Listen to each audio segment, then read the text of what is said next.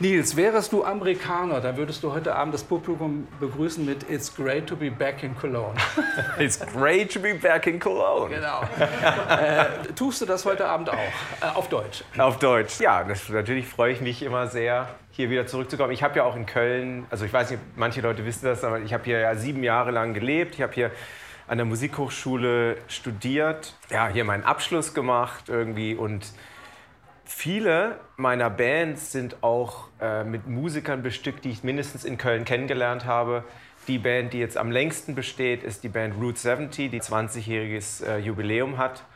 Den Saxophonisten Hayden Chisholm und den Schlagzeuger Jochen Rückert die habe ich hier kennengelernt. Und ja, und viele, viele Connections sind halt so. Und ich bin der Stadt natürlich nach wie vor verbunden. Und eigentlich gibt es in der Regel relativ wenige Tourneen, so Clubtouren, die dann nicht auch einen Halt in Köln haben. Ist es denn auch vom Bewusstsein, von der Spielhaltung her so etwas wie ein Heimspiel oder ist Köln inzwischen eine Station unter vielen auf dieser Tour zum Beispiel?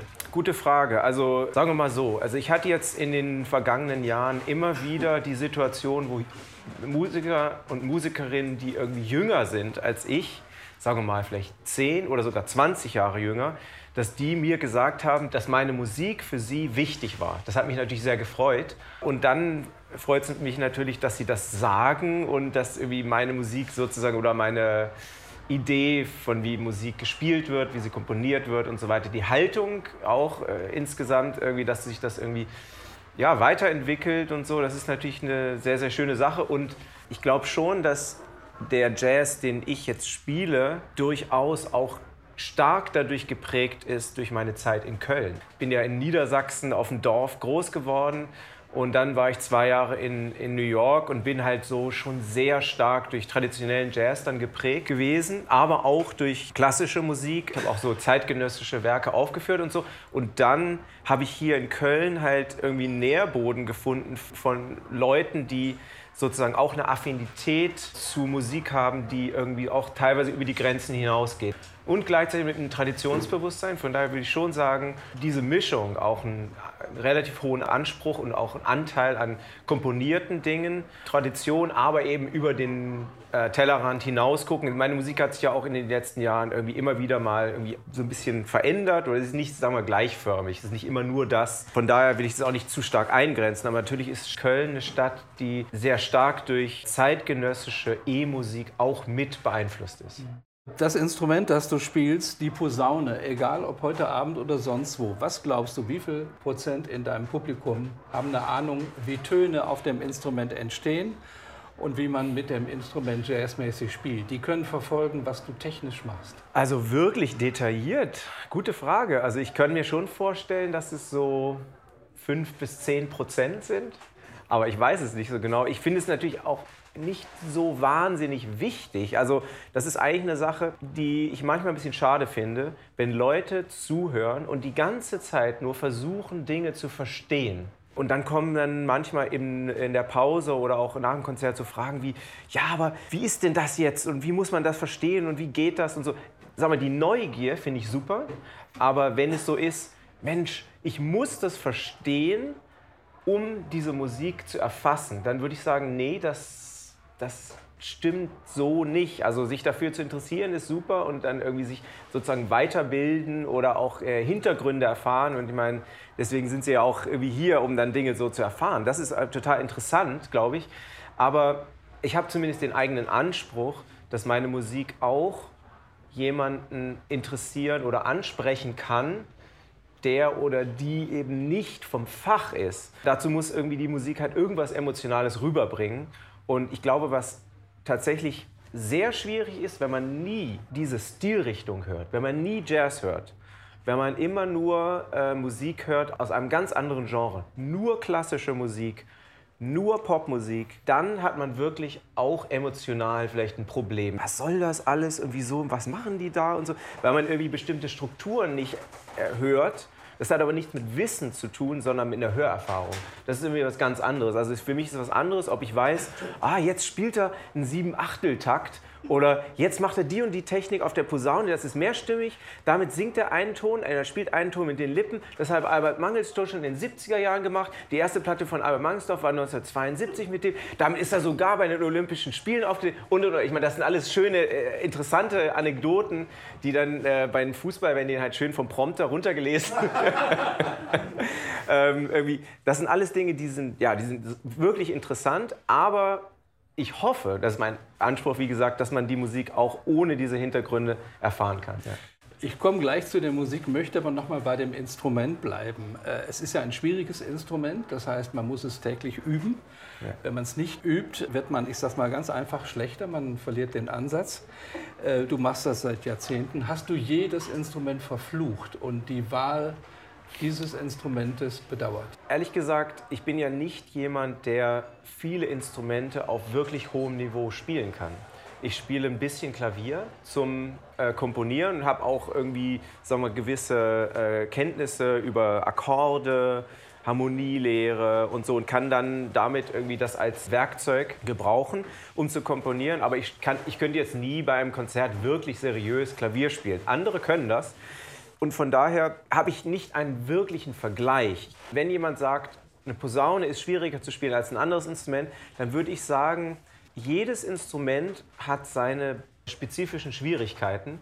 Und am Anfang ist es vielleicht erstmal einfacher, ein Klavier zu spielen, weil man einfach einen Ton drückt, dann kommt ein, dann kommt ein Ton dabei raus und es ist genau der, den man gedrückt hat. Und überhaupt, also erstmal irgendwie überhaupt so grundlegende Dinge auf dem Instrument zu erlernen, das ist, glaube ich, tatsächlich schwieriger bei der Posaune. Aber dafür hat man vielleicht später andere Vorteile oder das sind andere Sachen sind dann vielleicht ein bisschen einfacher, die man auf einem anderen Instrument äh, äh, dann schwieriger erlangen kann. Von daher bin ich nicht so ein Anhänger davon zu sagen, Posaune ist ein schwierigeres Instrument als andere. Aber in bestimmten Bereichen ja. Ich glaube auch, dass ein großes Problem bei den Posaunisten ist, es dauert erstmal relativ lange, um bestimmte technische Schwierigkeiten zu überwinden.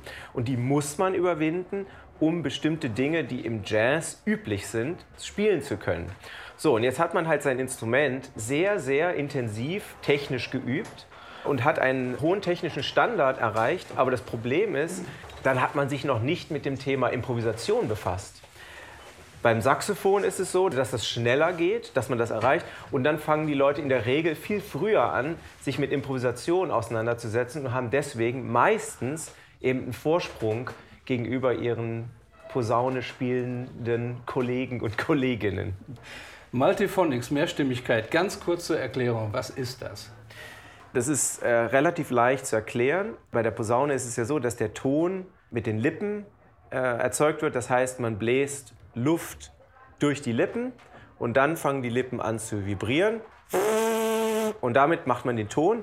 Und dieser Ton wird eigentlich nur durch das Instrument verstärkt. Das heißt, diese Vibration geht dann ins Instrument und wird dadurch quasi verstärkt. Und bei dem äh, mehrstimmigen Spiel ist es so, dass man zusätzlich dann noch eine Note singt.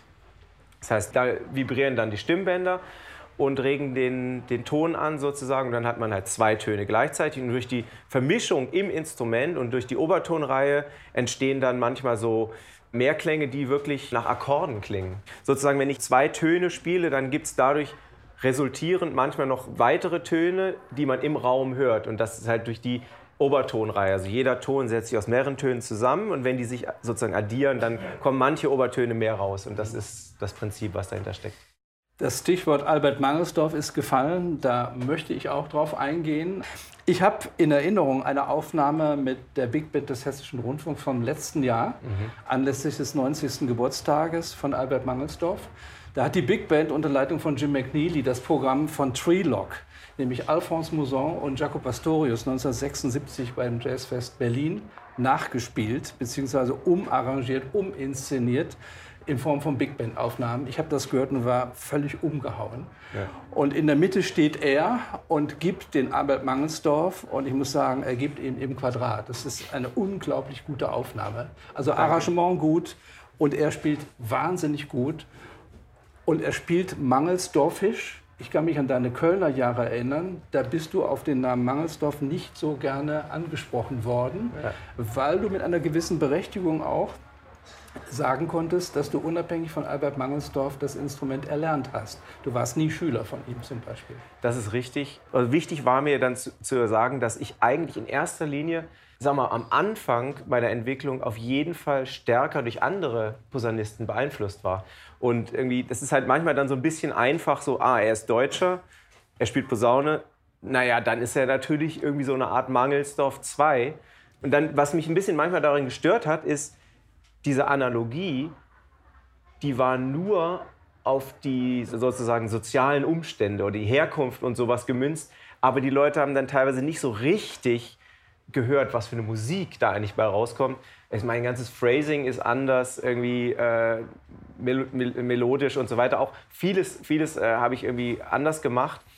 Aber es ist absolut richtig, dass ich durch Mangelsdorf beeinflusst bin in bestimmten Bereichen also mehrstimmiges Spiel zu 100 Prozent irgendwie. Und, äh, und ich habe auch einige äh, Dinge von Albert Mangelsdorff auf jeden Fall übernommen. Und es ist für mich eine ganz, ganz wichtige Figur. Ich glaube, Anfang, ganz am Anfang steht Imitation. Man findet irgendjemanden toll und macht den nach. Und dann, das haben alle Musiker, alle kommen irgendwie da sozusagen, entwickeln so ihren, ihren eigenen Stil. Und dann versucht man sich mehr davon abzugrenzen, was Eigenes zu machen. Und in der Zeit, wo äh, auf dem Albert Mangelsdorf-Ding irgendwie relativ stark rumgeritten wurde, sage ich jetzt mal, da war ich halt genau in so einer Phase, wo ich irgendwie so gesagt habe, okay, ja, aber das ist nur ein kleiner Teil von mir und ich will mich da eher so ein bisschen von äh, emanzipieren sozusagen. Aber gestört hat es mich jetzt nicht wirklich. Aber ich habe nur darauf hingewiesen, dass man halt schon ein bisschen hinhören soll und dann merken soll, aha, das ist eigentlich schon ganz schön anders als das, was Albert gemacht hat. Aber in der Situation von letzten Jahr war es halt ganz anders. Diese Platte, die da quasi neu arrangiert und irgendwie interpretiert wurde, war tatsächlich für mich ganz wichtig und gute Auswahl, denn ich denke, das ist einer seiner zwei, von den zwei besten Platten von Albert Mangelsdorf und, oder drei, würde ich ja. Ich, ich erweitere die Auswahl auf drei. Er selbst und, übrigens nennt sie seine beste. Ah ja, interessant. Okay, also er spielt wirklich unglaublich. Und naja, es ist natürlich, inzwischen bin ich ja auch schon irgendwie 46. Auf jeden Fall, ich glaube, dann kann man auch relativ entspannt damit umgehen. Ich meine, ich habe jetzt meine eigene Musik, habe irgendwie ein Publikum, das irgendwie meine Musik mag und irgendwie so eine Art Stil und so. Und dann habe ich mir halt überlegt, okay, was mache ich jetzt? Versuche ich es irgendwie wirklich anders zu machen oder irgendwie nicht? Und dann habe ich gedacht, ach, jetzt so ein bisschen spielerisch damit umzugehen und durchaus eben den Albert zu machen, aber auch mit dem Augenzwinkern, das hat mir auch total Spaß gemacht. Also ich hatte auch schon irgendwie als äh, Jugendlicher oder sagen wir so Anfang 20 viel Spaß damit, einfach irgendwie Posaunisten zu imitieren. So, jetzt mache ich das. Also das, das bringt ja auch Laune, so wie man eine Stimme imitiert und so. Und wenn man wenn man seinen Stil einigermaßen gefunden hat, kann man, glaube ich, auch lockerer damit umgehen. Und das war so ein bisschen mein Ziel. So, ich kann schon den Albert machen und da kommt aber schon genügend Nils Wogram dabei durch. Ja. Ja, das nächste große Thema Improvisation. Ich arbeite ja gerne mit Zitaten und jetzt äh, möchte ich ein Zitat nehmen und zwar Till Brönner, der im Moment ja nicht als Trompeter Furore macht, äh, ganz aktuell, sondern als Fotograf. Der hat von einem weitaus berühmteren Fotografen das Motto übernommen: Nicht denken, nur gucken und hat das in den Jazz einbezogen und sagt, in dem Augenblick, wo du anfängst nachzudenken, da ist es schon zu spät. Hm, interessant. Ich kenne noch einen anderen Spruch von einem nicht so bekannten, aber in der Schweiz legendären Musiker Werner Lüdi, der gesagt hat, erst spielen und dann zuhören. und ich meine, es ist natürlich genau, also Sie lachen auch, ich finde es auch interessant. Also ich habe mir nur irgendwie dann Gedanken darüber gemacht und ich habe gedacht, ja, das hat was. Weil genau dieses beherzte, ach, jetzt spiele ich einfach mal, ist doch egal, genau das, das brauchen wir halt teilweise. Natürlich, man muss immer zuhören, aber man darf nicht zu vorsichtig sein. Man darf nicht so alles dann irgendwie überreflektieren und sagen, ja, vielleicht hätte ich doch da ein bisschen mehr oder weiß nicht, ja, soll ich das jetzt spielen? Vielleicht ja, nein. Ah, ist es denn irgendwie, ist es vielleicht zu kitschig? Ah, das sollte ich vielleicht doch noch ein bisschen. Oder ist es doch, ah, nee, also so funktioniert das nicht. Es muss irgendwie aus dem Bauch raus sein. Oder Emotionalität muss, muss drin sein. Natürlich, Keith Jarrett habe ich mal ein Interview gelesen und der hat quasi das so formuliert, die Balance muss stimmen zwischen Intellekt und Bauchgefühl. Und wenn die nicht stimmt, wenn das eine oder das andere irgendwie zu sehr überkippt, dann entfernt man sich von dieser Art von Musik oder dieser Haltung zur Musik. Genau. Also, und das Ding mit dem Nachdenken, ja. Ich meine, das ist halt immer schwierig, also wenn man jetzt sagt, ja, bloß nicht nachdenken beim Spiel. Also das Gehirn ist, glaube ich, schon ganz schön krass angeregt, wenn man spielt. Also das ist nicht ausgeschaltet. Aber ich weiß natürlich nicht, inwiefern. Also was da jetzt genau vor sich geht, wäre mal interessant irgendwie. Weil bei der ganzen. Ähm, da gibt es ja Forschung zu. Gibt es, ja, ja. ja. ja. Ja, genau. Es gibt Forschung, äh, insbesondere in Weimar mit der Weimar Jazz Database, die haben ja mit ihren Computermethoden rausgefunden. Mein Paradebeispiel ist immer, ich habe es hier notiert, die Weimarer haben äh, auch ein Stück von Bob Burke mal analysiert. Der spielt also bei 270 Beat per Minute, was schon recht schnell ist, nicht ja. ganz schnell. Spielt er also 6,3 Noten pro Sekunde und dann auch noch richtig. Ne? also äh, ja. der kann nicht mehr nachdenken dabei. Ja. Aber wo kommt das her? Gut, das kann man neurologisch ja alles erklären, aber wo kommt es für dich her, wenn du auf der Bühne stehst? Du hast da möglicherweise auch gar keine Angst, dass dir mal nichts einfällt in einem Solo. Vieles ist natürlich ganz klar auch, sagen wir mal, Vokabularbildung. Also das heißt, man muss sich unbedingt sehr lange mit dem Vokabular einer Musikrichtung oder einer, ich versuche diesen, diesen Begriff Stil zu vermeiden, weil natürlich Jazz im Sinne ist schon gar kein Stil. Es gibt so viele Richtungen. Aber auf jeden Fall, man braucht Vokabular, wie in jeder anderen Sprache auch. Ohne Vokabular geht es gar nicht. Und die Musiker, die behaupten, sie können ohne Vokabular auskommen, äh, die haben nicht recht. Also das stimmt einfach nicht. Selbst die Leute, die frei improvisieren, das Schlippenbach-Trio oder alle Musiker, die frei improvisieren, haben ein großes Repertoire an Vokabular und durch die Kombination und die spontane Reaktion auf das, was um sie herum passiert, dadurch wird es halt immer irgendwie äh, ein bisschen anders, aber ohne Vokabular geht es nicht. Also niemand improvisiert aus dem luftleeren Raum. Das ist einfach eine Illusion. Und wenn man dieses Vokabular hat und dann quasi diese ganzen anderen Parameter mitlaufen lässt, zuhören, reagieren, einen Sinn für Emotionalität haben irgendwie und, und, und Struktur, Dramatik und so, aber jetzt nicht im Sinne von Planung, sondern irgendwie so durch das Machen. Deswegen ist es ja so wichtig für insbesondere improvisierende Bands, dass sie viel zusammen spielen, dass man irgendwie halt da wirklich irgendwie was zusammen entwickelt und also durch dieses sozusagen Kilometer machen mit der ganzen Musik. Dadurch ist es dann so, dass man quasi in so eine Art Flow kommt, wo man dann eben genau nicht mehr großartig nachdenken muss, ah, ist das jetzt eine gute Motivik? Soll ich jetzt dieses Motiv vielleicht weiterentwickeln? Oh, ich glaube, das mache ich mal. Jetzt spiele ich da. Ich glaube, jetzt spiele ich mal ein paar lange Noten. Jetzt komme ich wieder zurück auf das Motiv. So funktioniert das nicht. Sondern das ist eher so aus dem Moment heraus. Und das ist halt genau das, das Coole dann an der Improvisation, dass man spontan entscheiden kann und vieles auch eben nicht bewusst entschieden wird, sondern aus einem Impuls heraus. Mhm. Und da kann es dann passieren, meine Frage, dass ihr den Eindruck habt, das kann ja auch mal in die Hose gehen, ihr habt nicht so gut gespielt, also von den 17, 18 Konzerten wird es ja vielleicht eins geben, was herausragend war.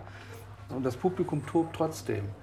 Das heißt, das Publikum kann eigentlich, das ist kein Vorwurf ans Publikum, nicht bis ins Letzte mitkriegen, was euch bewegt und was ihr macht. Richtig. Es kann aber auch umgekehrt sein, dass ihr sehr gut gespielt habt ja. und das Publikum kriegt es nicht mit. Ja. Das ist absolut richtig und das ist etwas, was man als Musiker echt lernen muss. Also zumindest bei mir war es so, das hat wirklich lange gedauert und wirkt immer noch nach. Es ist einfach leichter zu spielen, wenn man merkt, dass das Publikum mitgeht und irgendwie zuhört und auch auf Dinge, die man selber irgendwie wichtig findet oder die einem gefallen, reagiert, als wenn sie das nicht tun. Und was man lernen muss als Musiker ist, dass nicht immer das Publikum die ganze Zeit Hurra schreien muss. Mache ich ja auch nicht. Wenn ich in ein Konzert gehe, dann irgendwie will ich da sein und die Musik genießen. Und manchmal ist es dann so, dass man irgendwie euphorisiert ist. Aber manchmal ist es auch so, dass man einfach die Musik genießt und die Reaktion darauf ist dann vielleicht nicht so euphorisiert, aber dann auf der Bühne muss man dann nicht denken, oh, ah, vielleicht gefällt es ihnen nicht, was soll, ich, was soll man jetzt machen? Die Gefahr dabei ist unheimlich groß, dass man dann irgendwie mehr drauf drückt und irgendwie versucht, mehr Funken abzusprühen, noch schneller zu spielen, lauter zu spielen, was weiß ich, mehr zu spielen oder so. Dann geht es meistens den Berg runter. Es wird dann eigentlich immer nur schlimmer. Die Band wird nervös, das Publikum merkt es auch und irgendwie so. Da musste ich tatsächlich Lehrgeld zahlen. Und was extrem wichtig ist für Musiker, dass sie akzeptieren, dass nicht jeder Abend total super sein kann, sondern es ist genau wie du beschreibst es gibt Highlights, wenn die da sind, freut man sich natürlich. Und es gibt die Highlights, wo ich als ausübender Musiker sagen würde, heute war es richtig gut. Und dann gibt es die Highlights, wo das Publikum total drauf abfährt. Und das beste Highlight ist natürlich, wenn das dann zusammengeht. Also wenn man selber Gefühl hat, ey, heute läuft es echt gut und das Publikum geht mit und dann gibt es halt so eine Symbiose irgendwie und das sind natürlich dann die, das sind die spitzenmäßigen Highlights für die man dann irgendwie, über die man sich besonders freut. Du hast unterschrieben äh, die Proklamation, die Resolution der Deutschen Jazzunion für eine Gleichstellung von Frauen im Jazz. Gut beobachtet. Du bist Träger des Albert Mangelsdorf Preises 2013. Äh, in diesem Jahr ist der Albert Mangelsdorf Preis zum ersten Mal nach einer Geschlechterparität vergeben worden. Also Paul Lovens, ein Mann. Wir wissen also, in zwei Jahren wird es eine Frau sein. In vier Jahren ist es wieder ein Mann, in sechs Jahren eine Frau. Ja, wie stehst du überhaupt zu dieser ganzen Gender-Frage? Gleichstellung der Frauen im Jazz. Ist das etwas, was dich berührt? Du unterstützt es ja, ja. insofern, dass du zumindest deine Unterschrift gesetzt hast unter die Resolution. Ja. Ist natürlich ein schwieriges Thema. Ich möchte eingangs dazu sagen, ich habe das mal irgendwie immer mal wieder so ein bisschen salopp ausgesprochen, aber es ist irgendwie auch was Wahres dran. Ich, ich habe ja eine Zwillingsschwester. Das heißt, also ich meine, ich bin sowieso schon sehr nah dran am weiblichen Geschlecht. Also es ist jetzt für mich nicht fremd. Für mich gibt es nicht so sehr diese Lücke. Ich glaube, dass mir das irgendwie hilft, relativ locker damit umzugehen. Ich finde es einen schönen Anspruch, eine schöne Idee, daran zu arbeiten, dass es mehr Frauen gibt, die Jazz spielen. Ich fände das total cool. Deswegen unterstütze ich auch diese Initiative. Jetzt geht es aber darum, um die Methode. Und da gibt es ja grundsätzlich zwei Lager.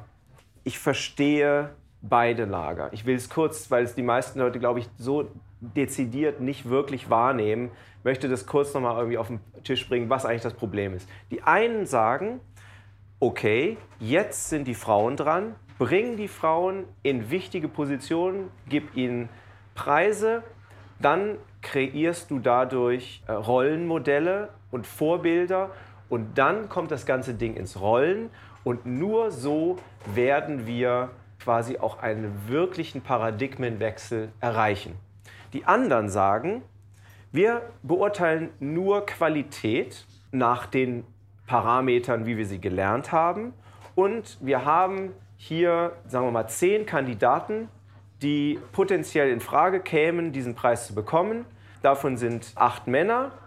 Und wenn ich das ganz objektiv beurteile, dann muss einer dieser Männer diesen Preis bekommen. So, es ist ja klar, es gibt ja viel mehr männliche Jazzmusiker als weibliche. Deswegen ist dieser Faktor ja sowieso erstmal grundsätzlich gegeben. Und es ist dann halt schwieriger zu sagen, zu sagen, okay, jetzt geben wir es irgendwie einer Frau.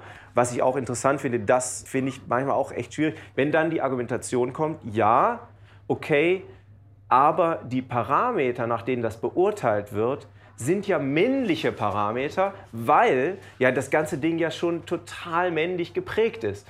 Man muss ja ganz neue Kategorien erschaffen, um überhaupt sozusagen, also Frauen im Jazz wollen ja was ganz anderes als Männer. Die wollen vielleicht ganz anders spielen und die wollen dann demnach, demnach müssten sie auch ganz anders be beurteilt werden und und und.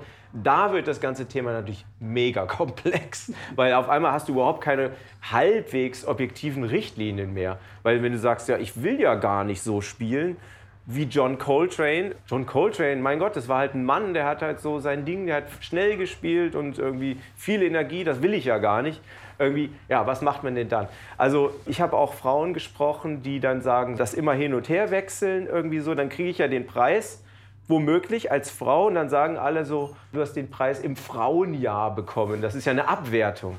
Es ist unheimlich schwierig. Wie man es macht, macht man es falsch. Auf jeden Fall, ich glaube auch daran und ich sehe es auch, es tut sich was, dass sich da was ändern wird. Und wir brauchen einfach Geduld. Was ich nicht so gern mag, sind so diese Aggressionen, die dann entstehen auf beiden Seiten. Also ich hoffe, dass, dass irgendwie ein vernünftiger Diskurs darüber äh, stattfindet. Und es ist in Ordnung, wenn auch mal eine Frau einen wichtigen Posten erhält, die vielleicht, sagen wir mal, in der Mainstream-Meinung nicht ganz so hoch angesiedelt wird wie mancher äh, männlicher Kollege, weil, wenn ich mir überlege, wie viele, sage ich jetzt mal ganz irgendwie salopp, Krampen irgendwie in, in wichtigen Positionen sind, männliche Krampen, dann, irgendwie, dann können das äh, Frauen genauso. Und irgendwie, das ist auch ihr gutes Recht. 60. Hast du eine Ahnung, eine Vorstellung, wo du stehen wirst als Nils Vogram, der Musiker, der Komponist und Improvisator mit 60? Hast du irgendeine Vorstellung?